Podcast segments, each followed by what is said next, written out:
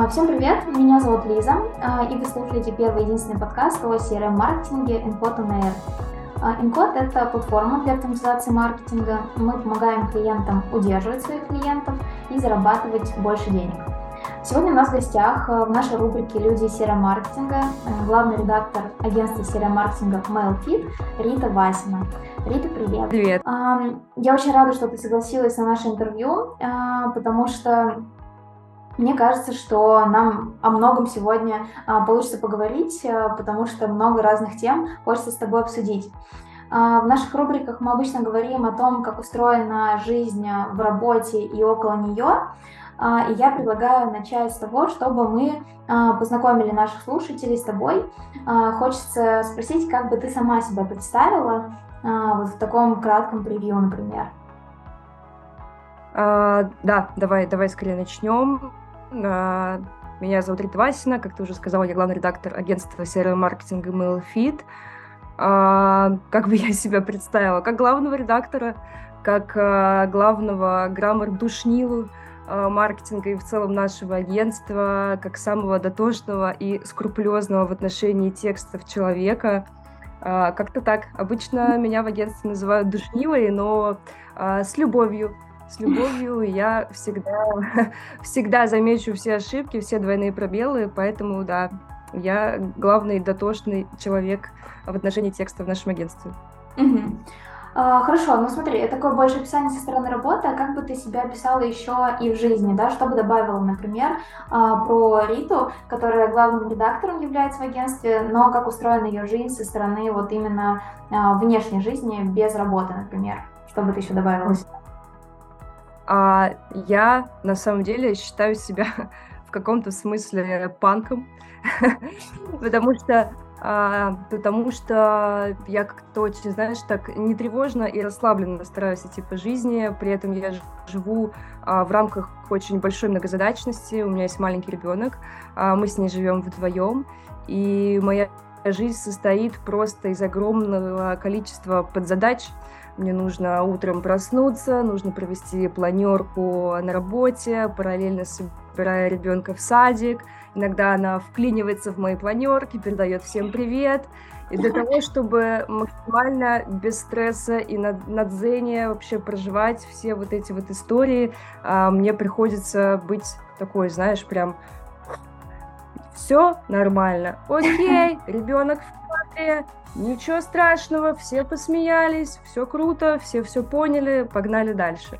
Mm-hmm. Вот, поэтому я могу себя описать как э, очень многозадачного, скажем так, человека, но при этом который старается максимально спокойно э, и нетревожно плыть скажем так, по, по жизни и решать все задачи, которые то и дело сваливаются ежесекундно практически. А, слушай, на самом деле, мне кажется, что а, вот похожее описание, да, которое ты сказала про многозадачность, но в то же время вот такую некую расслабленность, а, очень, не знаю, мне кажется, это такое одно из движений в, в сфере серомаркетинга, потому что иначе как будто бы нельзя. Такая очень меняющаяся сфера, очень много всего нового, нужно многое успеть. Плюс агентство тоже, мне кажется, это такая а, компания, где много разных новостей происходит ежесекундно, и тоже нужно все это успевать. А, ты как считаешь, это только вот именно в нашей сфере такая, такая история, или же такой во многом сейчас? Слушай, мне кажется, что действительно, возможно, в сфере маркетинга чуть э, больше вот этой спонтанности и очень сильно всяческие события а, влияют да, на движение в, в маркетинге, нужно постоянно подстраиваться, что-то менять в тексте, если что-то где-то случилось и так далее. Вот, поэтому гибкость, да, это такое очень а, важное качество, которое, mm-hmm. которым нужно обладать. Угу. А, давай тогда поговорим, а, вот развивая эту сферу как раз про гибкость, а, тему точнее про гибкость. Мне хочется узнать, э, это что-то вот приобретенное, да, или же это изначально в тебе уже было, и как-то помогло, например, э, зайти вот, да, в digital сферу и начать здесь э, свой карьерный путь. Хочется узнать, каким вообще он был, с чего ты начала и как вообще попала в CRM направление. А, слушай, я начну, значит, еще когда была подростком, мне прям не терпелось дождаться своего совершеннолетия, чтобы поскорее уже начать зарабатывать. Mm-hmm. Первая моя работа была вообще консультантом в книжном магазине «Республика» в центре Москвы. А, я консультировала людей в области художественной классической литературы. Но мне довольно быстро надоело, и я сначала хотела уволиться, но мне предложили перейти в офис а, республики и заниматься SMM сети книжных магазинов. Я согласилась, и так, наверное, это было мое первое знакомство вообще с digital, социальными сетями, с какими-то маркетинговыми текстами и так далее. Я проработала в итоге в республике несколько лет, и очень классно научилась вообще и текстам, и маркетингу, и немного и пиар, немного SMM, какие-то коммуникации, связи с общественностью. И это был прям классный старт и в целом классная такая строчка в резюме.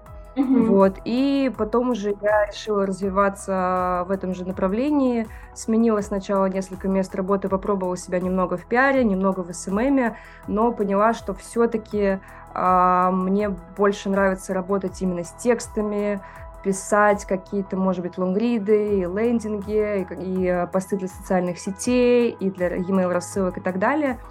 И при этом у меня было еще такое очень важное увлечение, скажем так, в моей жизни, это сфера бьюти, которая mm-hmm. всегда была мне интересна. И я мечтала работать в команде Елены Крыгиной. Это один из топовых визажистов э, в России. И у меня было несколько попыток даже к ней устроиться. А, первая попытка была в мои 19 лет, и меня не взяли. Mm-hmm. Я не оставила, не оставила попыток и вернулась э, к ним через несколько лет уже с э, таким более высоким уровнем, скажем так, профессиональным, и меня прям сразу взяли, и в итоге я там несколько лет проработала, писала тоже тексты, даже и фотографировала, и монтировала ролики. Короче, у меня там было прям довольно много разноплановых задач. А, и работая у Лены Крыгиной, я познакомилась с ребятами из MailFit. Мы делали вместе, делали вместе рассылки для Лены mm-hmm. e-mail.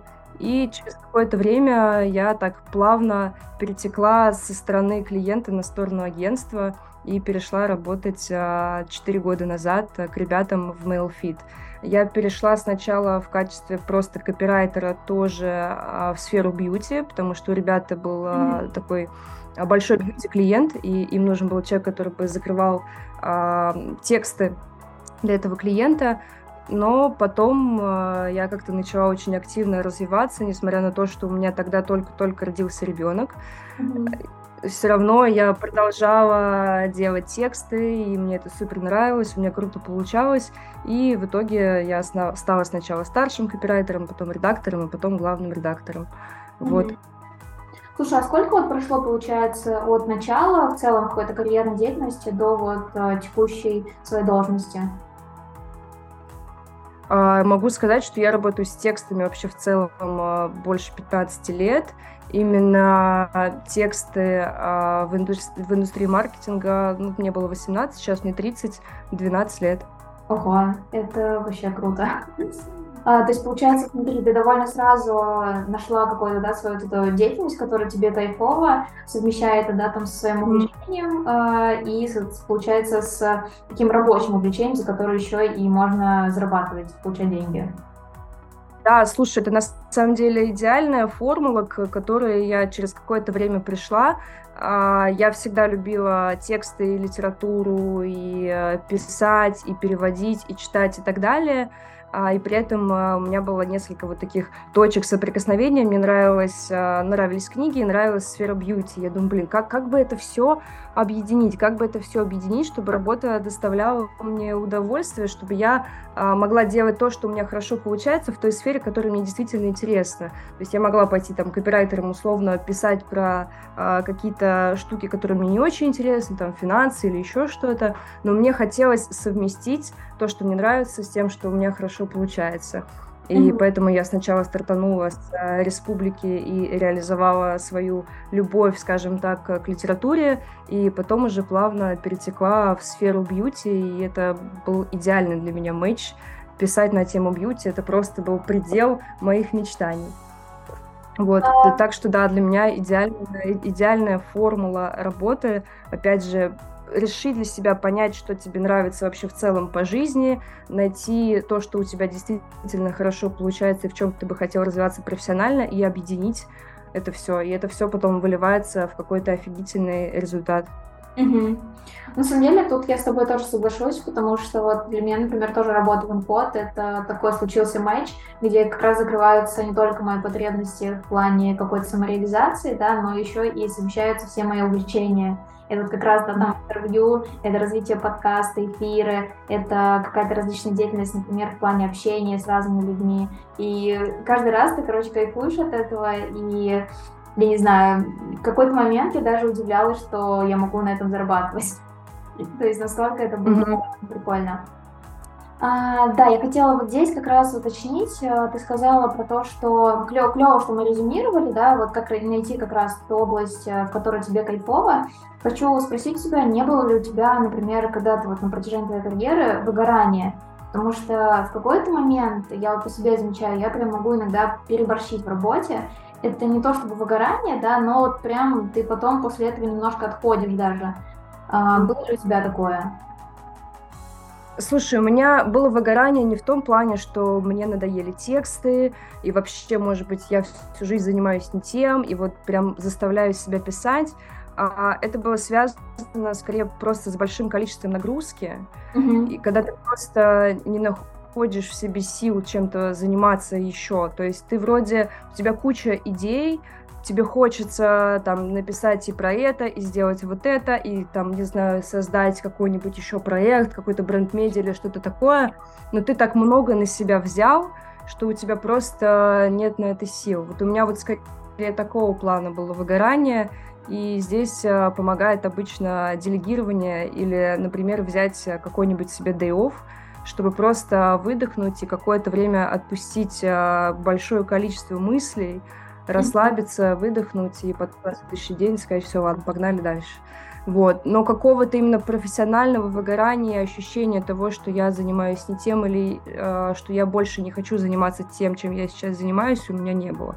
Mm-hmm. У меня всегда была уверенность, что я на своем месте, что вот это прям мое, и я никогда не хотела заниматься чем-то другим. Возможно, я бы хотела может быть, в плане какого-то увлечения попробовать еще какие-то штуки, но вот именно с точки зрения карьеры, ощущения того, что я свернула не туда, у меня не было.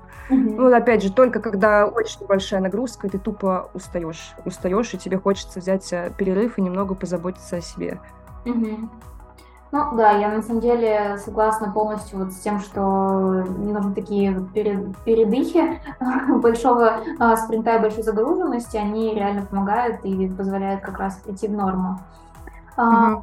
Я хочу с тобой поговорить по поводу как раз вот текущей должности и в целом заострить на это внимание, потому что мне кажется, что а, это как раз интересная тема для размышления того, каким является главред в CRM-агентстве, а, потому что вот ты как раз говорила про большой опыт э, в, сфере, в сфере косметологии. А, мне интересно, вот, да, например, а, как я это вижу, такого со стороны немного обывателя, как это устроено. Каждый раз э, редакторам либо копирайтерам нужно погружаться в разные сферы, чтобы как раз вот написать какой-то самый крутой текст.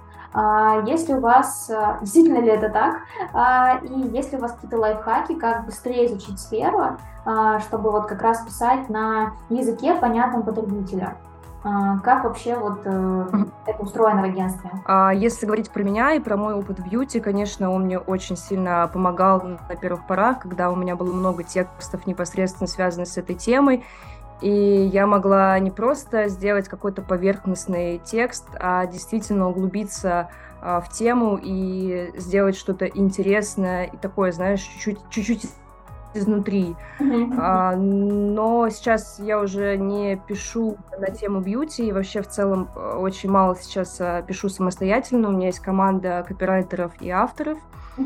А, я считаю, что как я сказала раньше, очень круто писать на ту тему, которая тебе близка, и тогда тебе не придется заставлять себя как-то особенно погружаться и разбираться. Я считаю, что все должно приносить э, плюс-минус удовольствие. Понятно, что есть какие-то рутинные задачи, но тем не менее мне бы хотелось, чтобы мои копирайтеры с удовольствием писали на, на темы.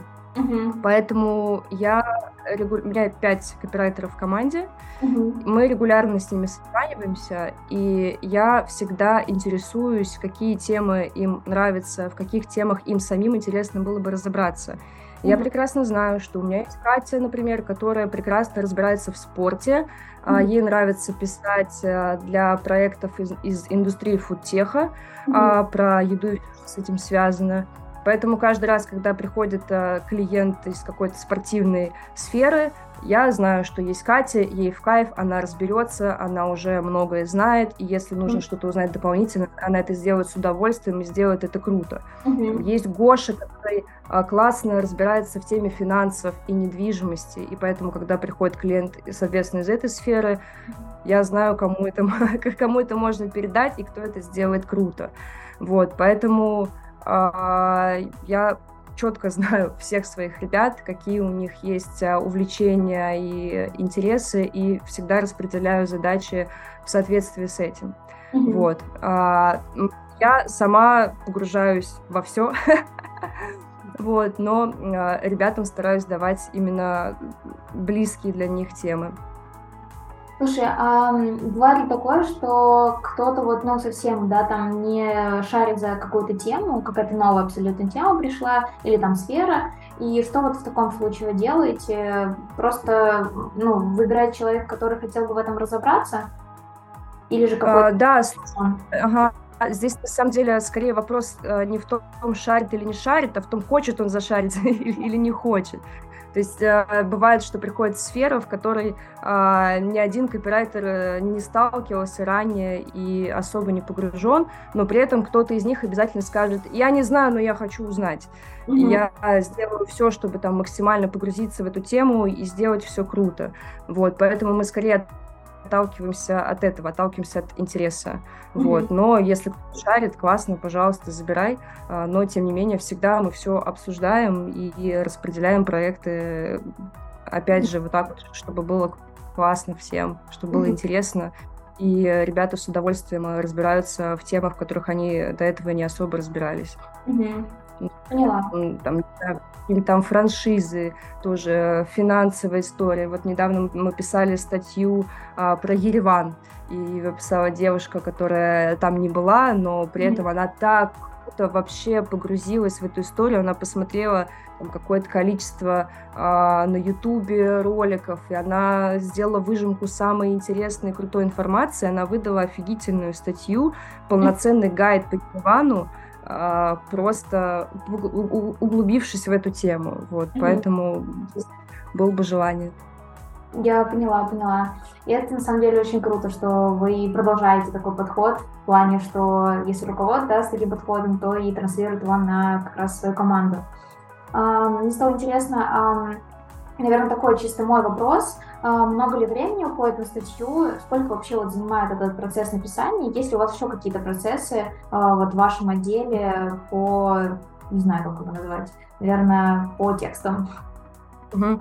В основном мы делаем e-mail рассылки и, соответственно, составляем тексты для коммуникации через e-mail, но при этом мы можем выдать вообще любой текстовый формат. Мы делаем лендинги, сайты, соответственно, тексты для э, лендосов. Мы э, делаем статьи, мы делаем посты для социальных сетей, там, для Телеграма, для запрещенной в России социальной сети. Вот, поэтому мы вообще абсолютно любой текстовый формат э, можем создать, это не проблема. А, насчет времени, слушай, зависит от, э, во-первых, темы, опять же, насколько много нужно потратить времени на research.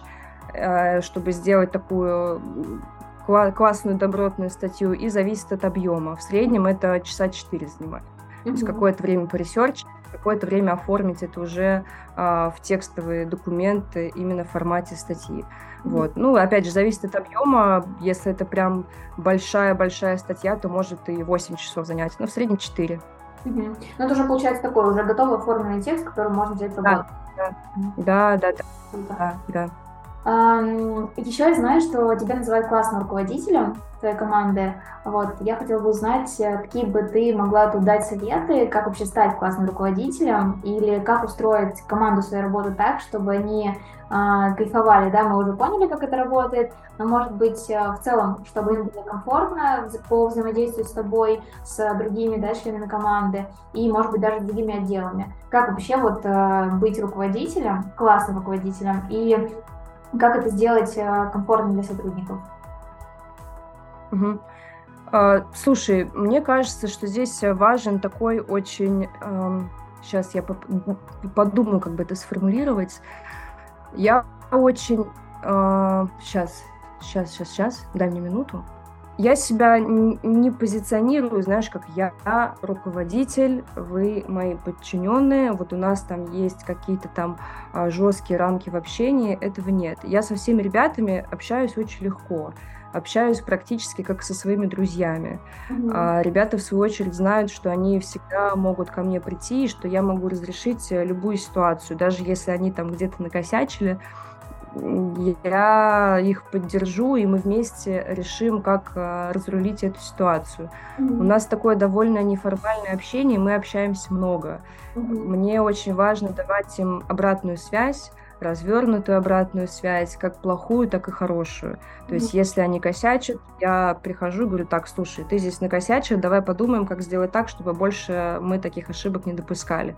При этом, если я вижу, что человек сделал какой-то крутой текст, я всегда ему напишу, слушай, ты сделал охренительно, круто, спасибо, вообще топчик, молодец. А, и помимо этого мы с ребятами каждую пятницу созваниваемся в конце недели и обсуждаем, как у кого прошла неделя, какие были сложности, что было хорошо, что было плохо, что хотелось бы улучшить. Можем а, обсудить даже какие-то нерабочие истории, а какие-то личные, у кого-то что-то случилось, как-то это, может быть, отразилось на работе или на общем эмоциональном фоне. Короче, мы много общаемся, мы общаемся открыто, и мне кажется, что это такой довольно важный фундамент в целом, знаешь, для какой-то атмосферы в команде. Вот, какая-то у нас она такая ненапряженная, скажем так.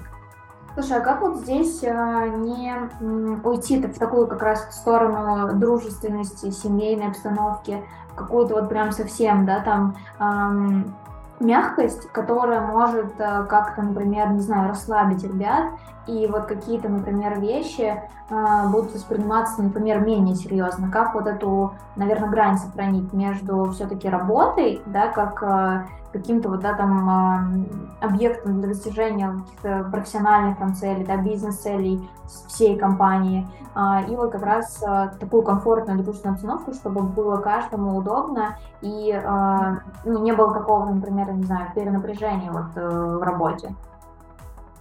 Слушай, мне кажется, что здесь важно соблюдать баланс. Я не могу назвать себя мягким человеком и в целом мягким руководителем. То есть со мной не прокатит такое, что, знаешь, я замечаю какую-то ошибку или ко мне приходит мой а, а, мой копирайтер, там, ну, я там а, что-то сделал, ты говоришь, ну, ладно, ну, ничего, бывает. Нет, ну, не совсем. Я могу быть жесткой, я могу сказать, там, слушай, этого больше не должно повторяться, я стараюсь как-то, ну, плюс-минус, ну, не то чтобы держать в тонусе, возможно, это прозвучит как-то грубо, но, mm-hmm. тем не менее, я всегда даю понять, что меня там какие-то вещи расстраивают, например, mm-hmm. и что я не довольна какими-то вещами. Я всегда это озвучиваю, и поэтому у нас не возникает таких каких-то ситуаций, когда я чувствую, что, блин, наверное, я как-то вот себя слишком, слишком мягко показала, и теперь там ребята могут позволить себе какие-то штуки. Нет, такого не бывает. Mm-hmm. Все-таки, э, еще знаешь, я думаю, что здесь э, важно их отношение ко мне.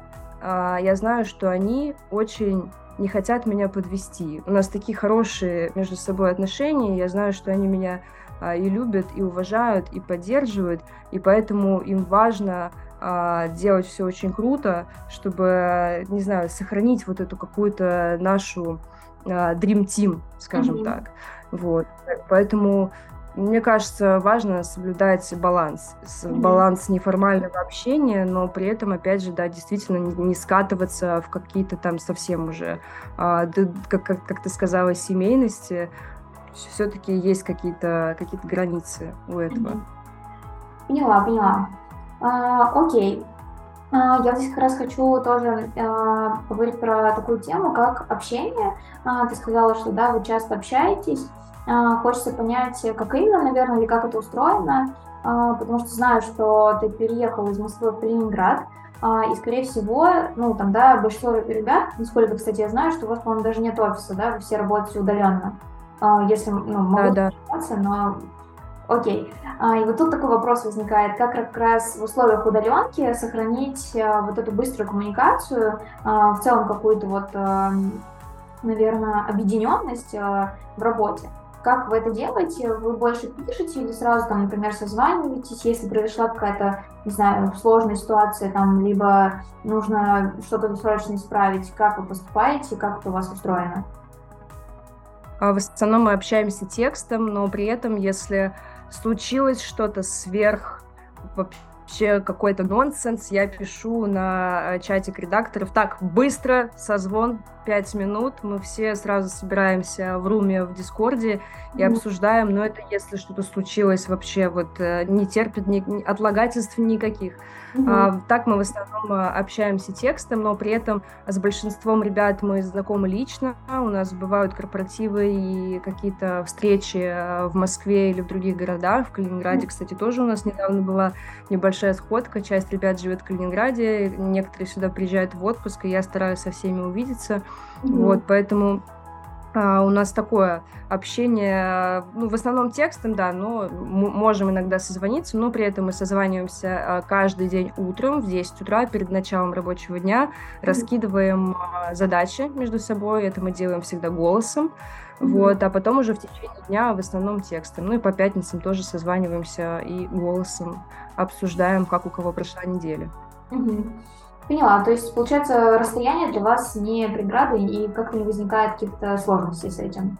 Вообще нет. Ну, слушай, на самом деле, а, ребята, которые работают у меня в команде, они работают очень давно, mm-hmm. и мы а, с кем-то, опять же, виделись лично, мы подписываем друг на друга в социальных сетях, и поэтому вообще не чувствуется это расстояние, ты прекрасно знаешь а, уже человека, знаешь, как он выглядит, знаешь, как он общается, не знаю, mm-hmm. знаешь, что ему нравится, и нет такого ощущения, что вот между нами расстояние.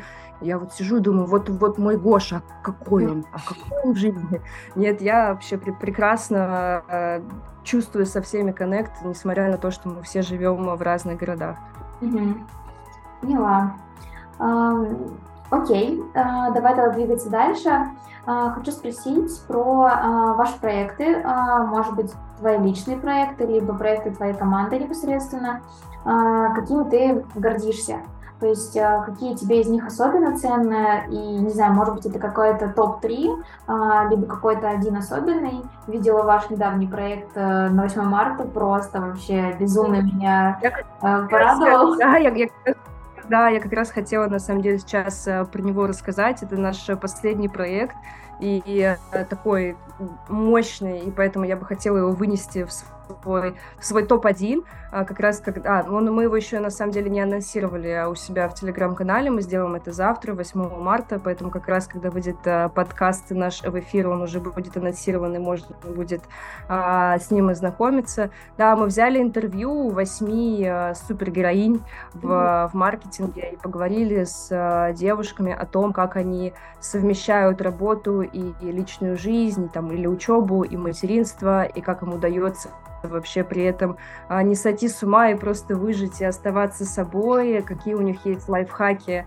по тайм-менеджменту или каким-то еще штукам. И получилось прям очень круто. Мы это все оформили в PDF-документ, и получился прям такой масштабный, вдохновляющий спецпроект. И я действительно этим горжусь, и этой идеей, и проделанной работой, а, и темой, которые мы поднимали. Прям класс, да. Поэтому как раз если говорить про проекты, которыми я горжусь, это именно он, именно этот проект. А, кстати, вот здесь у меня такое, такая мысль пришлась. А, мне Юля рассказывала, да, ваш директор по маркетингу, о том, что часто какие-то идеи она вот генерит именно с тобой.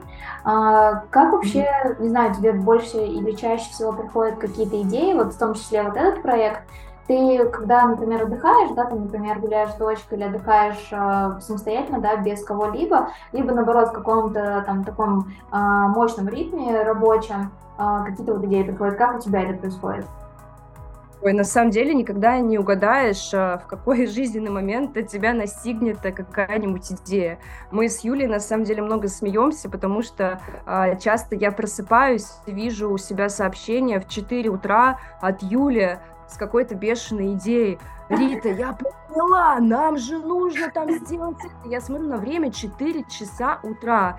Я понимаю, что человек просто вскочил, его озарил, и она тут же мне это все написала, и я ей отвечаю, говорю, да, точно, уже не важно, что там 4 утра, вот, поэтому, ну, действительно, никогда не угадаешь. Бывает, э, что действительно что-то во сне вообще приходит, или в процессе обсуждения или диалога с кем-то. Это может быть как рабочий диалог, и ты славливаешь какой-то инсайт и понимаешь, что вот про это нужно рассказать, вот там, mm-hmm. вот, а вот об этом написать. Это может быть диалог после рабочего дня там, со своей подругой или с другом где-то, и ты mm-hmm. тоже думаешь, можно же там вот написать вот про это или сделать там вот такую вот штуку. Mm-hmm. поэтому я не могу сказать, что есть, знаешь, какой-то вот определенный вайп, в котором а, приходит идеи. Это всегда, всегда по-разному, всегда из разных источников. Это может рождаться в диалоге, может рождаться в каком-то внутреннем диалоге с самим собой и вообще в любой, в любой момент. Угу. Слушай, а вот какие из этих идей вообще доходят до, до реализации? Знаю там, что у некоторых людей есть такое, как правило, да, там пришла идея, э, они дают, э, так сказать, сутки ей побыть в своей голове, если она остается, делают, если не остается, улетучивается там, да, либо как теряет свою актуальность в течение суток, они ее не делают. Как вот у вас это происходит? А, мы реализуем, мне кажется, 95% идей, которые мы придумываем, и при этом мы их реализуем просто немедленно. Да, мы в чате, да, у нас есть чатик, там я, Юля и наш дизайн-директор Ира, и мы вкидываем какую-то идею, девочки там пишут, да, круто, Юля говорит, все, сегодня должен быть готов текст, завтра дизайн, погнали. Все, то есть мы понимаем, что на самом деле, если тебе пришла идея, и если ты ее куда-то отложишь э, в дальний ящик, есть большая вероятность, что ты к ней больше никогда не вернешься, потому что за одну идею приходит следующая, и все, поезд ушел. Mm-hmm. Уже как бы не, не на таком энтузиазме, уже там как-то чуть-чуть, ну, что-то может потом, уже как-то, может быть, и настроение не то. Mm-hmm. Поэтому, когда мы что-то придумываем, мы, во-первых, супер быстро загораемся этой идеей, мы ее вместе раскручиваем. Ну, так, а можно еще вот так, или вот так, а еще тут такую анимацию можно сделать. И мы все включаемся, все загораемся этой идеей, и мы понимаем, что ее нужно сделать немедленно, пока mm-hmm. ты вот на этой волне а, энтузиазма энтузиазма, и у тебя просто шквал каких-то креативных идей, и вот именно из этого состояния круто на самом деле писать текст или там делать дизайн, mm-hmm. И поэтому мы все делаем немедленно. Прям вот день в день или на следующий день сразу заводим таск, все раскидываем задачи между специалистами, все, погнали, через неделю релиз готово.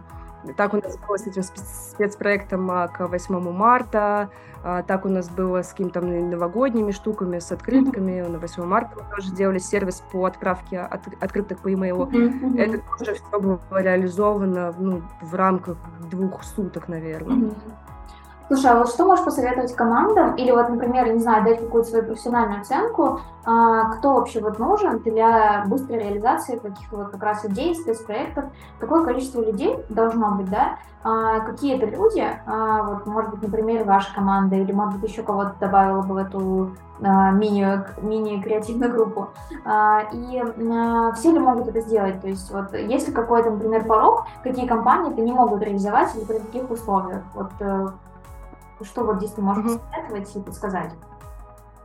А для наших идей нужно, наверное, минимум три человека. Это копирайтер, который напишет текст, это дизайнер, который этот текст перенесет на макет в фигме, и это верстальщик, который э, сверстает, соответственно, макет и уже а, его перенесет в формат e-mail письма или лендинга, или любой другой формат, который мы там придумали. Вот, поэтому как минимум три человека, но у нас, э, наверное, чуть больше обычно принимает участие а в этом всем. Это Юля, которая что-то придумывает и потом менеджерит и тестирует и отслеживает, чтобы все процессы а, шли ровно и в срок. а, и, например, еще там дизайн-директор, который, например, посмотрит э, макет, который сделал дизайнер на предмет там каких-то креативных историй. Ну, в среднем 3-5 человек какой-то такой штуки, и, наверное, по час времени от каждого. То есть час на текст, час на дизайн, час на верстку, Угу. Все, погнали. Но при этом э, они должны да, обладать каким-то опытом, а, чтобы как раз вот ускорять вот этот э, процесс реализации. Или же новички тоже справятся, сомневаюсь. Но так, добавлю. А, ну, слушай, мы, наверное, какие-то осапные такие креативные идеи а, отдаем ребятам, у которых есть, во-первых, какой-то опыт, и в целом мы примерно понимаем, кто может а, реализовать ту или иную идею, mm-hmm. даже в плане стиля, потому что, например, а, так же, как у копирайтеров есть темы, которые им близки, и я опираюсь на это при распределении задач. Также у дизайнеров тоже есть какой-то определенный стиль, и поэтому, когда ты придумываешь идею, ты сразу же примеряешь дизайнера, который мог бы попасть вот, вот в этот стиль, который ты придумал. Mm-hmm. Вот. Но в целом у нас все ребята в команде довольно опытные и могут подхватить любую задачу, и у нас нет сомнений, что она будет сделана на высшем уровне.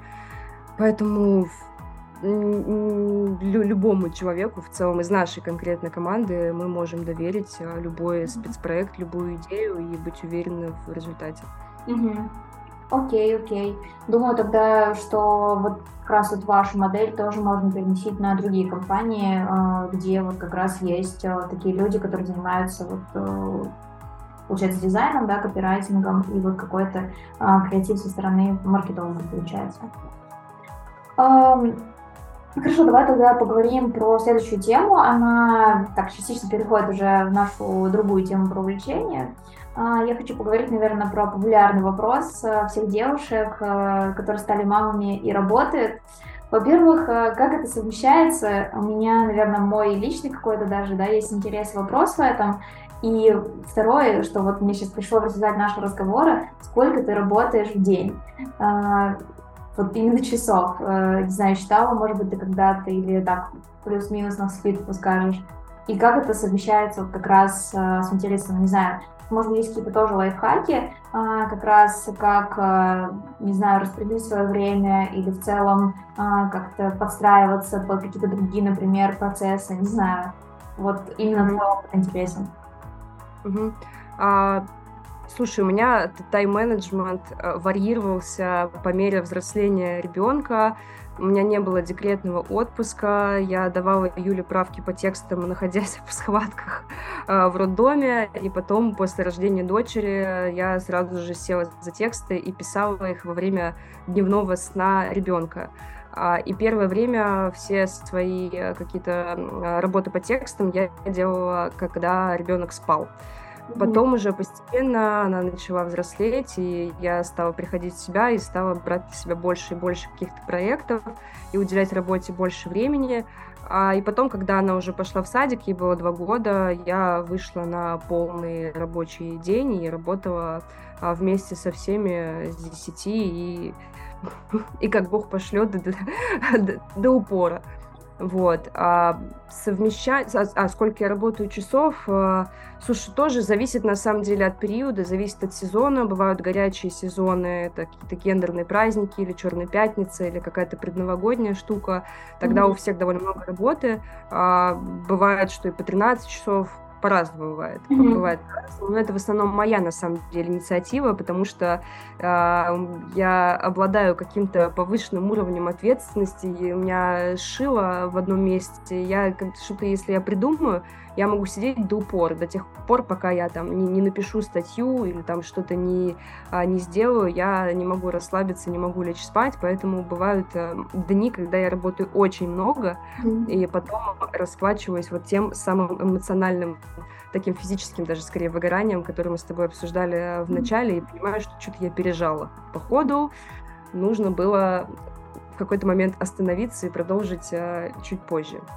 Вот. А, я работаю а, с, ну, в Калининграде меньше на один час, чем в Москве, поэтому я начинаю работать по Калининграду с 9, а, отвожу Веронику в садик и работаю до, до упора, где-то в 7 я ее забираю, и потом уже либо возвращаюсь к работе на какое-то время уже вместе с ней, либо отключаюсь и стараюсь уделить э, внимание ей и проводить с ней побольше времени. Mm-hmm. Вот, так. А, поняла. А, у меня тут такой вопрос возник. Вот э, я как раз немного посмотрела твои как раз посты в Инстаграме. А, там был пост э, в посвященный День Дню матери, где ты писала про то, что не хочется действовать из условий, как же так вышло, да, или когда там станет попроще. Как раз, я думаю, это было про то, что э, как вообще, да, там работать и воспитывать ребенка. А, тут можешь меня поправить, если я не права. У меня возникла такая мысль, а, а, ну там же ты дала ответ, что хочется работать из как раз любви, да, любви к э, тому, что происходит, любви к моменту. А, у меня возник такой вопрос, вот эта потребность э, работать там в том же роддоме и так далее, она как потребность на какую-то самореализацию, или же это а, невозможность не делать иначе, ну то есть э, просто не было других вариантов, и вот приходилось так. А, вот какой из этих твой вариант? Да, я, кстати, а, подробно отвечала на этот вопрос в последнем спецпроекте, посвященном 8 марта, про который а, мы с тобой тоже немного поговорили, можно будет там прочитать. Но в целом, а, отвечая на твой вопрос, а, у меня не было возможности не работать. И, честно скажу, я какое-то время переживала и расстраивалась. Мне хотелось а, взять какую-то паузу, но я понимала, что у меня ну, нет вообще никаких вариантов. И я смотрела на своих э, подружек, которые примерно в одно время со мной э, родили детей, и они, знаешь, там спали вместе со своими детьми днем, смотрели сериальчики какие-то, читали книжки. И я смотрела на себя и думала, господи, какая я жалкая. Сижу там просто какая-то, не знаю, а, ни, ни, ни в душ не ходила, ребенка спать уложила, пишу эти тексты. Вот, но на самом деле а, почти сразу я поняла, что мне нравится. Мне нравится, что у меня есть возможность отвлечься от вот этой материнской рутины и общаться с людьми и вообще как-то переключаться с темы материнства и бесконечного дня сурка, а именно так можно назвать первые, наверное, а, годы материнства. Это действительно что-то очень такое, очень повторяющееся, немного а, сводящее с ума регулярные действия. А, и в какой-то момент я поняла, что я рада, что все сложилось именно так, и что я получаю удовольствие, когда я могу переключиться и э, заниматься тем, что мне на самом деле нравится. Mm-hmm. Вот. А по поводу работать из любви. Слушай, у меня был на самом деле момент в материнстве, как раз э, в период вот этих дней сурка, когда ребенок а, не ходит, не разговаривает, а, и все твои дни похожи друг на друга, это бесконечный там сон, покормить, поменять подгузник, уложить спать, покормить, поменять подгузник, это все бесконечная какая-то рутина. И я а, в какой-то момент поймала себя на том, что я постоянно смотрю на часы. Я смотрю на часы, я отсчитываю время либо до того, как э, я ее уложу спать и смогу э, расслабиться или поработать, или что-то такое, а, или когда я ее уложу на ночь. И я поняла, что мне так не нравится вот это вот тревожное состояние и ожидание чего-то. То есть ты, получается, не живешь настоящим моментом, а ты все время находишься в состоянии ожидания и отсчета буквально минут до какого-то другого события, пока ты там сможешь, не знаю, что-то другое поделать я так на себя разозлилась, и мне так это все не понравилось, что я вообще э, решила пересмотреть, скажем так, свое отношение к, к, к материнству и вообще к, к своим каким-то таким чувствам тревожности и ожидания. я начала стараться любить путь, так сказать, mm-hmm. и любить все, что со мной происходит в данный момент, и наслаждаться тем, что происходит у меня сейчас, не дожидаясь чего-то другого. То есть э, я вот хочу любить вот эту минуту, а не ту, которая mm-hmm. будет там через какое-то количество времени. И я таким образом прям перестроила свое мышление, на это потребовалось какое-то время, но тем не менее а, сейчас мне это очень сильно помогает. Вот мы сейчас с Верникой а, летели из Калининграда в Стамбул, я не спала почти трое суток, нам сдержали рейс из Москвы до Стамбула на 5 часов, и в целом это все было довольно сложно, но мне кажется, что мое вот это вот мышление, а, находиться в моменте, оно позволило мне максимально расслабиться, и у меня не было такого, что, господи, да когда уже этот самолет, когда он взлетит, когда он сядет. А я была вот, вот здесь. Ну, как бы, когда-нибудь он приземлится, окей, ну мы, мы долетим, все будет окей. Главное то, то, в каком состоянии ты сейчас. И находясь в этом моменте, мы там с Верникой так, окей, рейс задержали на 5 часов, пойдем придумаем, чем мы займемся, пойдем там во что-нибудь поиграем, что-нибудь там, не знаю, поделаем и так далее. И это позволяет огромное количество нервов вообще сохранить и находиться mm-hmm. в таком состоянии эмоциональной стабильности и не, не торопить время и просто принимать все, все какие-то события спокойно и а, любить каждый момент и каждую минуту.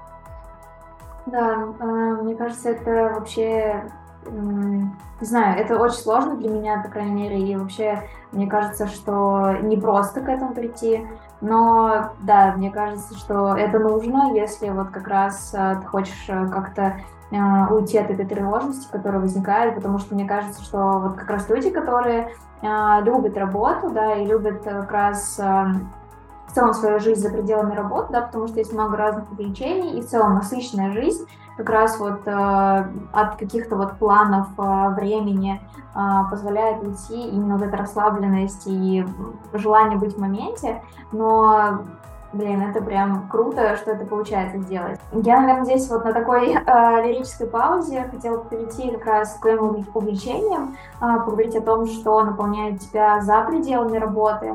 Э, ты говорила, что ты увлекаешься как раз психологией, э, и хочется, наверное, спросить тебя про то, э, какие книги ты читаешь, и в целом, э, что наверное, не так.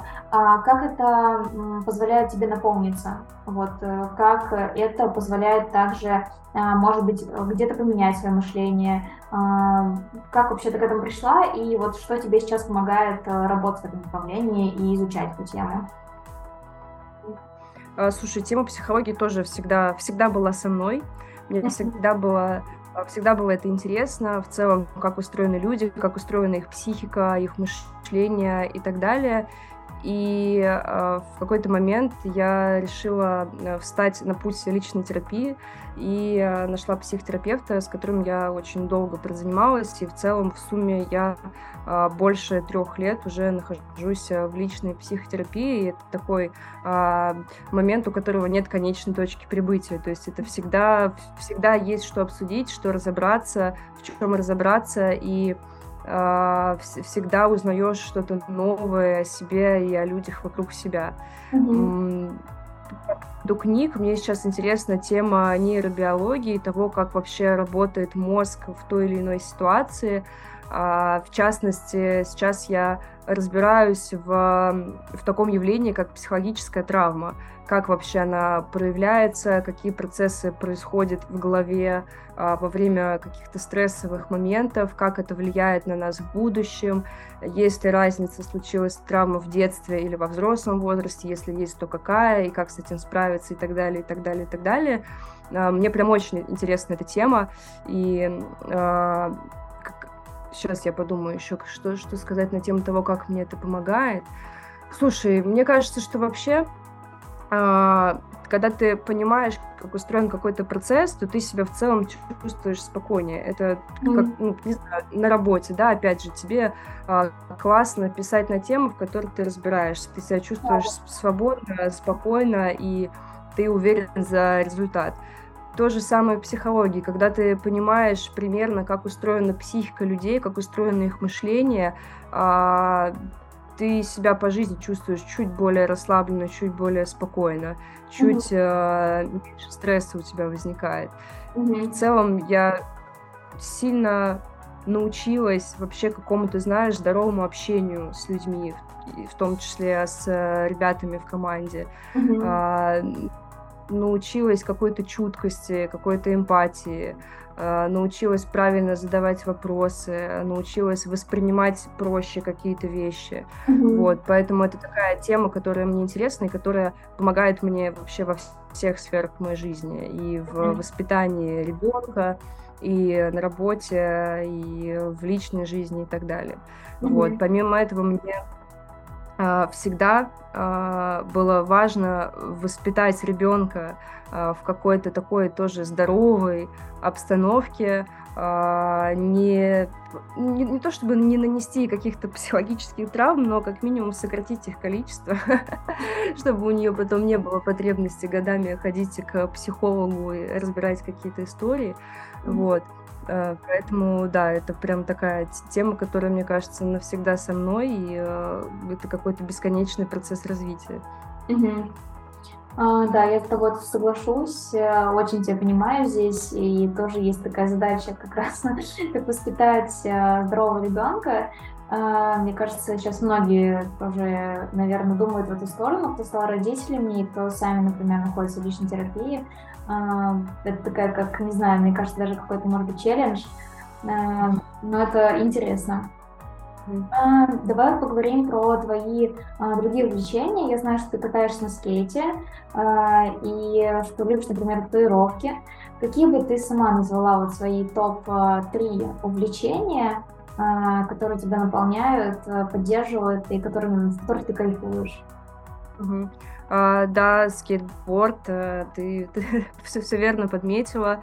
А я на самом деле всю жизнь так или иначе была как-то связана с этим а, видом спорта еще с подросткового возраста, но а, никогда профессионально им не занималась. Мне в целом нравилась эстетика, и у меня была такая компания, знаешь, такие а, скейтеры, а, которые собирались да, в, в центре Москвы, и это была такая прям тусовочка вот, но со временем как-то у меня чуть-чуть э, сместились акценты в жизни, а, ребенок и все такое, вот, но год назад, когда я приехала в Калининград и э, гуляла с Верникой и наткнулась на огромный скейт-парк рядом с моим домом и увидела там большое количество ребят, и у меня прям сердце застучало, и у меня разблокировалось вот это вот мое воспоминание и мое увлечение, и то, как мне это нравилось, как мне близка вообще эта эстетика. Э, что я сразу нашла себе инструктора, и мы с ним начали а, заниматься несколько раз в день, а, о, несколько раз в неделю а, в этом большом скейт-парке, и это прям моя отдушина. Почти, почти каждый вечер летом, весной стараюсь выбираться и кататься, и отпускать вообще свои какие-то мысли и получать удовольствие от этого процесса. А, вот, еще, слушай, я в последнее время полюбила ходить пешком. Я не знаю, насколько можно это отнести к увлечениям, но, допустим, допустим, это так. А, Калининград довольно маленький город, и по сравнению с Москвой здесь везде можно, а, до, до, до любой точки можно дойти пешком, и не хочется тратить время, точнее даже не, не время, не хочется, короче, ездить на такси, а хочется, особенно когда классная погода, дойти до какой-то точки пешком. Mm-hmm. И мы с Верникой каждые выходные утром выходим из дома и проходим примерно 15 километров в день. А, мы назначаем какие-то точки на карте, куда нам нужно дойти пешком. Это, например, mm-hmm. зайти на рынок, взять фрукты, зайти в магазин игрушек, купить Вернике какой-нибудь подарок за то, что она осиливает этот путь, дойти в, ну, там, до какой-нибудь кафешки перекусить и потом прийти обратно пешком домой. И мы можем выйти из дома в 11 утра, например, и вернуться уже там в 8 часов вечера, и все это время мы с ней просто ходим пешком по городу и собираем флажки, так сказать, а, на карте. И раньше я, если честно, не очень любил ходить пешком, а, наверное, потому что я жила в Москве и а, довольно проблематично было э, добраться до нужной точки пешком. А здесь как-то я вообще вошла во вкус и теперь не могу без длительных пеших прогулок вообще прожить. И я чувствую, как мне нужно, как у меня и физическая есть потребность, и эмоциональная пойти и уже выдать эти 15 километров, тоже проветриться, послушать какой-нибудь подкаст или альбом или что-нибудь такое такое параллельно в наушниках. Вот, поэтому могу выделить это как мое такое mm-hmm. а, большое калининградское увлечение. Окей. Okay. А, да, и а, по поводу татуировок, да, слушай, я недавно их посчитала, у меня их 15, была недавно моя юбилейная 15 татуировка, я их делаю очень давно, мне кажется, мне еще не было 18, когда я сделала себе первую татуировку, и с тех пор я почти а, каждый год что-то себе набиваю. Но я стараюсь а, делать это как-то, знаешь, как, все время по-новому и э, делать татуировки в разных странах, в которых я бываю. Я все время нахожу там какого-нибудь локального мастера, mm-hmm. придумал какой-то эскиз, который так или иначе связан с этой поездкой или с этой страной, и хочется как-то э, увековечить воспоминания о, о путешествии. Вот mm-hmm. есть у меня некоторые вообще абсолютно спонтанные татуировки. Я довольно легко, если честно, отношусь к этой истории истории, а, могу сделать что-то импульсивно и при этом вообще не пожалеть. Вот, а, поэтому да, татуировки тоже важная часть меня. А, очень их люблю и не думаю, что когда-нибудь остановлюсь. Слушай, на самом деле это очень крутые увлечения, особенно про ходьбу хочу дополнить, что мне, знаешь, всегда кажется, что это такое что-то, ну, не знаю, капец какое простое, и что этим надевишь, но, блин, реально, мне очень тоже нравится ходьба. Вот э, мне стало интересно, есть ли какая-то у тебя активность помимо этого? Честно, нет. Я вообще абсолютно не спортивный человек. Меня на это не хватает. Мне либо скучно, либо я не понимаю, для чего я все это делаю. Mm-hmm. Если это какой-то спортзал, я все время думаю, блин, мне же так сложно, я так устаю, я сама, я еще и заплатила за это. Пришла, мучаюсь, заплатила за это, зачем я это делаю, вообще непонятно. Вот, я не, не испытываю почему-то какой-то потребности в такой в, в спортивной, скажем так, физической активности. Мне хватает mm. скейтборда и, и э, пеших прогулок. Я э, в свое время закончила балетную школу, и единственное, что мне нравится из такой физической штуки, это растяжка. Mm-hmm. Вот, поэтому я время от времени покупаю абонемент и хожу на растяжку. Это тот э, вид спорта, скажем так, э, и физической активности, который тоже мне близок и как-то э, доставляет какое-то удовольствие, но, наверное, это все. Ни йога мне не зашла, может быть, э, конечно, всему свое время, и э, это приходит по мере взросления, как, знаешь, любовь к каким-нибудь маслинам и оливкам. И, может быть, я когда-нибудь раскушу йогу и вообще влечу в нее и э, буду в восторге, но пока нет. Йога для меня слишком э, скучно и неподвижно. А какие-то спортивные штуки типа фитнеса мне наоборот слишком сложные. Хочется уже отдохнуть, пойти наконец в свой выходной. Вот, поэтому да, я пока выбрала для себя такие наиболее близкие, скажем так, физические активности. Это скейты и прогулки. Пока мне, мне достаточно. Слушай, мне нравится твой ответ. Заставлять себя, мне кажется, это вообще какой-то путь в никуда. Mm-hmm. Я разрешаю себе не делать вещи, э, в которых я либо не вижу смысла, либо для выполнения которых я испытываю какое-то прям, знаешь, большое сопротивление. Вот там mm-hmm. ты купил себе спортзал, и ты каждый раз реально это какой-то диалог с самим собой, ты начинаешь себя уговаривать и говорить, что тебе нужно, тебе нужно.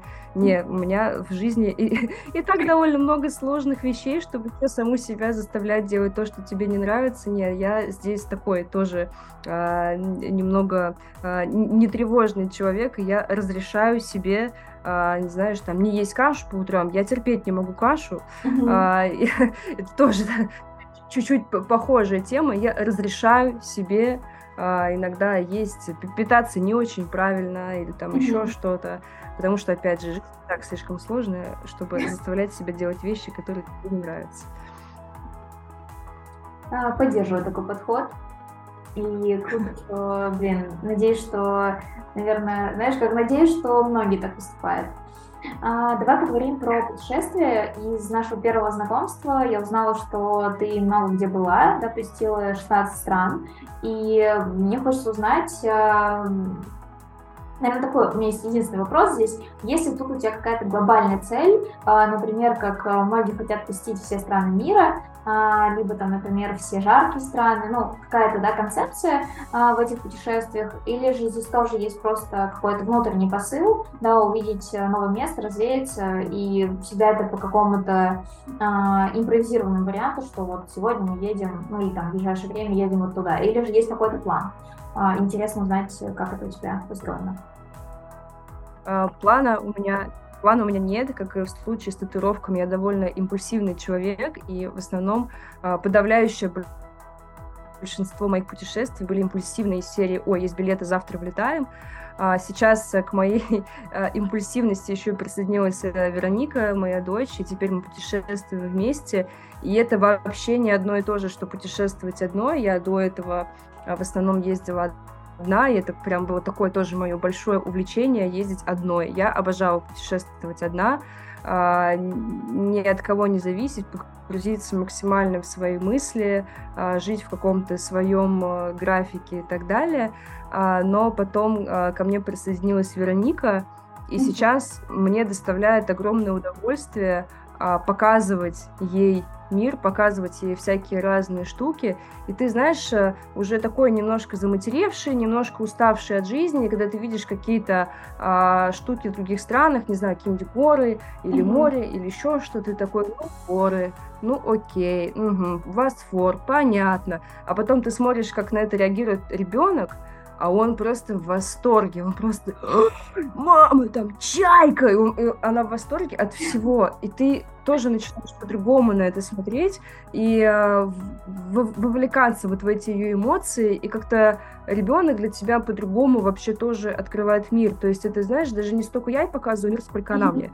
Я тоже начинаю подмечать какие-то простые вещи, на которые ты в силу своего там возраста, своей усталости mm-hmm. э, или еще чего-то просто не обращаешь уже внимания. Она идет, говорит, мам, смотри, там какой-то цветок растет какого-то интересного цвета, какой-то попугай там сидит, ты думаешь, блин, а, а реально, а реально. Вот, поэтому а, у меня нет э, каких-то целей в плане количества стран или каких-то определенных стран. Опять же, это все довольно импульсивно. Мы супер спонтанно с ней поехали в Каир а, год назад на Новый год. Просто я открыла все доступные направления и выбрала самое для меня интересное. Вот, и мы с ней полетели в Каир. Вот, поэтому как-то вот все вот, вот так вот происходит резко, внезапно все, погнали, погнали прям завтра. Вот, а, цель, опять же, мне кажется, что, знаешь, это а, тоже перекликается с тем, что я говорила раньше, это а, важно не цель, а важен путь. Mm-hmm. Вот, поэтому здесь тоже э, я как-то скорее все люблю все в процессе, без какой-то mm-hmm. конечной цели. Mm-hmm. А, вот, да, окей, хорошо. А, мне вот, знаешь, что здесь стало интересно, ты говоришь про импульсивность, да, а, и про вот, жить, желание там, да, и наверное, не желание, а скорее про то, что живешь больше в моменте, да, и как раз про некую осознанность, это на самом деле э, штука, э, как бы в моей голове сейчас немножко сочетается, да, с тем, что я хочу спросить, и немножко вроде бы не сочетается. Э, ты ранее тоже мне рассказывала про э, то, как ты, э, например, любишь обустраивать свой дом, да, то есть э, про то, что тебя окружает, и что в целом, да, там интерьер, это очень интересно. И э, важно, чтобы да, был тот, который именно ты хочешь. Вот здесь мне хочется спросить про то, что для тебя вообще является домом, и не знаю, насколько тебе хочется вернуться из путешествия именно домой. Или же такого нет, что, например, ты едешь в путешествие, живешь там и тоже себя ощущаешь комфортно. Или же здесь все-таки есть такое разделение. А, и вот интересно, как это у тебя устроено. А, я фанат своего дома, мне очень важно, чтобы он у меня был. Я вкладываю вообще максимальное количество себя а, в то место, в котором я живу, и я всегда по нему скучаю, всегда. Если я уезжаю а, из квартиры, даже в какое-то небольшое путешествие на выходные, я всегда с огромным восторгом и счастьем возвращаюсь к себе домой, готова просто целовать там стены, меня наполняет каждый сантиметр моей квартиры, потому что я туда очень вкладываюсь, и э, каждая стена она сделана с любовью, и там все не просто так, там очень много вещей, которые для меня а, дороги, каких-то там привезенных из разных стран штук, какие-то рисунки Вероники, какие-то наши с ней там поделки из керамики, еще что-то. И я иногда расслабляюсь, просто закрывая компьютер и а, созерцаю по сторонам, то просто на стены. я смотрю и начинаю всматриваться в каждую деталь, в каждую поделку, в каждый там, не знаю, вот мой любимый ковер моего любимого цвета. И меня это настолько успокаивает и заземляет, и расслабляет, mm-hmm. что для меня прям, ну, это супер важное место, максимально важно. Вот, поэтому каждый раз, когда я куда-то уезжаю, я всегда скучаю и всегда с огромным восторгом возвращаюсь домой, каким бы классным ни было путешествие. Мне очень важно иметь дом, и очень важно в нем возвращаться. Это прям очень большое место в моей жизни занимает. Угу. А, вот интересно, а, работаешь ты тоже дома или а, все-таки ты разделяешь вот работу и дом и, не знаю, может быть, всегда либо иногда работаешь из коворкинга из кафешек? Как тебе комфортно, как ты выбираешь? В основном, в основном я работаю из дома, и мне абсолютно окей. Я знаю, что есть люди, которым важно разделять э, условно место, где он спит, а, и какого-то своего вот этого домашнего комфорта и уюта от э, рабочей обстановки. У меня такого нет. У меня нет какого-то, знаешь, э, диссонанса из-за этого. Я себя прекрасно чувствую а, дома в каком-то рабочем режиме. Иногда я так, для смены обстановки могу куда-то выйти в кафе, но это не очень принципиальный момент. Я чувствую себя одинаково комфортно и продуктивно, как э, в кафе, так и дома. Дома даже, может быть, чуть-чуть э, по порасслабленнее, потому что ни, ничего не отвлекает. Все-таки в кафе тоже много людей, mm-hmm. какие-то э, разговоры повсюду, шум и так далее, чуть-чуть а, отвлекает от концентрации, особенно когда ты работаешь над каким-то текстом. Вот, поэтому дома даже, возможно, чуть лучше получается сконцентрироваться. Вот, поэтому в основном, в основном я дома. Угу. У меня а есть определенное... Да, да, да, да, конечно. Это все-таки такое, просто где сяду, там и поработаю. А, не, у меня есть а, мой рабочий стол, но тем не менее это не мешает мне периодически с ноутбуком а, и с, со стаканом кофе ходить и присесть где-нибудь на кухне, присесть где-нибудь э, в другом месте, где, где, где получится. Но в основном стараюсь рабочее место. Поняла. А, блин, на самом деле меня мне, мне вот не знаю не очень удобно работать дома и вот интересно было как раз послушать, почему а, дома все-таки спокойнее и более, например, сконцентрировано. Потому что, например, мне вот ты говоришь, да, что в кафешке отвлекаешься. Мне наоборот почему-то, что в кафешке максимально сосредоточена, а вот дома, там, я не знаю, то посуду помой, то еще что-то сделай. И это такое постоянно в каком-то... Помимо того, что у тебя многозадачность в работе, ты еще дома, и я такая, о боже, пора бежать отсюда. Работать в другом месте. Ну да, кстати, есть такой момент, когда ты дома, то есть э, большой риск, что ты начнешь выполнять какие-то бытовые, бытовые штуки, но при этом, на самом деле, мое самое главное такое отвлечение во время рабочего дня, если я чувствую перенапряжение или какая-то произошла стрессовая ситуация, я иду пылесосить. Меня, меня это настолько а, расслабляет и вообще какое-то такое а, приятное ощущение, что ты там ну, чуть-чуть от, отключаешься от чего-то и делаешь э, что-то полезное для дома. Поэтому я, если что, я пишу э, в статусе в Дискорде «ушла пылесосить». И, иду пылесосить, и меня э, расслабляет. И в кафе не попылесосишь, это будет странно. Да, согласна. Блин, это очень мило. Мы плавно двигаемся к концу нашего интервью. А, не хотелось бы его заканчивать, но, к сожалению, мы ограничены немножко по таймингу. А, я хочу вот что спросить, наверное, это такой один из последних моих вопросов а, про большую цель. Слушай, я на самом деле много думаю о том, что я глобально человек без мечты. То есть у меня нет такого, знаешь, представление, что вот я хочу в 50 купить себе дом на море, и вот там, не знаю, выходить на балкон, э, курить трубку и смотреть там на чаек, условно. У меня нет такой картинки, потому что я поняла, что каждый раз, когда а, я себе придумываю какую-то мечту или какую-то цель, я ее вообще не откладываю. Я ее реализовываю вот насколько быстро это возможно сделать, настолько я это делаю. Так у меня произошло с приездом в Калининград. Я хотела жить на море, я съездила в Калининград, мне понравилось. Я в этом же месяце продала квартиру в Москве, купила в Калининграде, все, я здесь. То есть я вообще не откладываю в дальний ящик какие-то вещи, которые мне хотелось бы реализовать. То же самое, там, опять же, с путешествиями. Захотела увидеть пирамиды, купила билеты, поехала, все, вы великолепны. Mm-hmm. Вот, поэтому я как-то вот все стараюсь сделать в моменте э, сразу.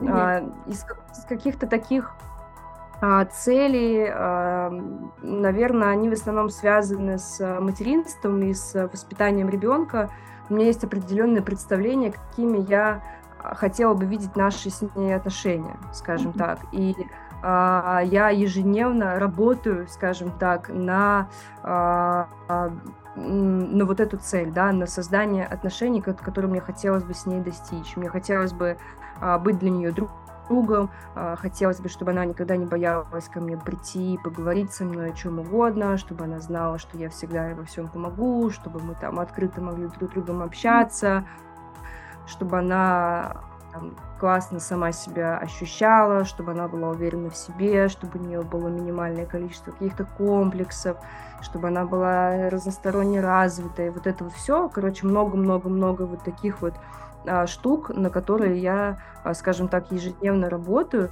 Вот, поэтому, наверное, вот из таких вот а, целей, которые у меня есть глобальные, они вот связаны с этим, связаны с моим ребенком, с моими отношениями с ней и вообще с ее ощущением в этом мире, скажем так. Вот. А все остальное, знаешь, там, опять же, а, место жительства или какие-то а, поступки или еще что-то, мне кажется, что это все настолько а, реализуемо, и ты настолько можешь вообще сделать, в принципе, все, что ты хочешь. Просто нужно какое-то время, не знаю, вкладываться в это и так далее, но как-то вот я стараюсь все максимально быстро реализовывать, все, чего мне хочется, все, что я себе придумываю. А вот, вот ребенок это уже такой долгоиграющий проект, а, где нужно много времени и терпения и какой-то а, осознанности и стратегии, скажем так. Угу. Блин, ну очень интересно, очень интересно, не знаю, общаться с человеком, у которого такой подход, потому что меня в каких-то вещах, например, останавливает э, не знаю, знаешь, типа связи с людьми, да, с которыми ты находишься, а, и, не знаю, какие-то такие, наверное, внутренние тараканы, и круто узнать, что есть другая позиция, и есть другое мышление, может быть, даже, когда ты можешь вот это сразу а, пришедшее в голову, да, реализовать, и вот, не знаю, жить, получается, немного в другом а, не знаю, не мире, но, может быть, пространстве, либо как раз вот э, размышлений. Блин, это очень круто. Мне прям безумно было интересно. а, не только вот этот ответ, который меня прям как-то, э, наверное, какой-то инсайт я приобрела здесь, вот, но и все интервью. А, на этом мы коротко да, подойдем к концу. Я хочу поблагодарить тебя. Спасибо, что к нам пришла. Спасибо, спасибо тебе. Э, была очень рада пообщаться. И вообще люблю, люблю, когда мне задают вопросы, люблю на них отвечать, потому что в этих вопросах рождаются и собственные какие-то мысли, и получается упорядочить а, свое собственное какое-то мышление и отношение к чему-то. И обожаю формулировать такие вещи. И как-то даже для самой себя что-то становится в этот момент понятно. Да, согласна.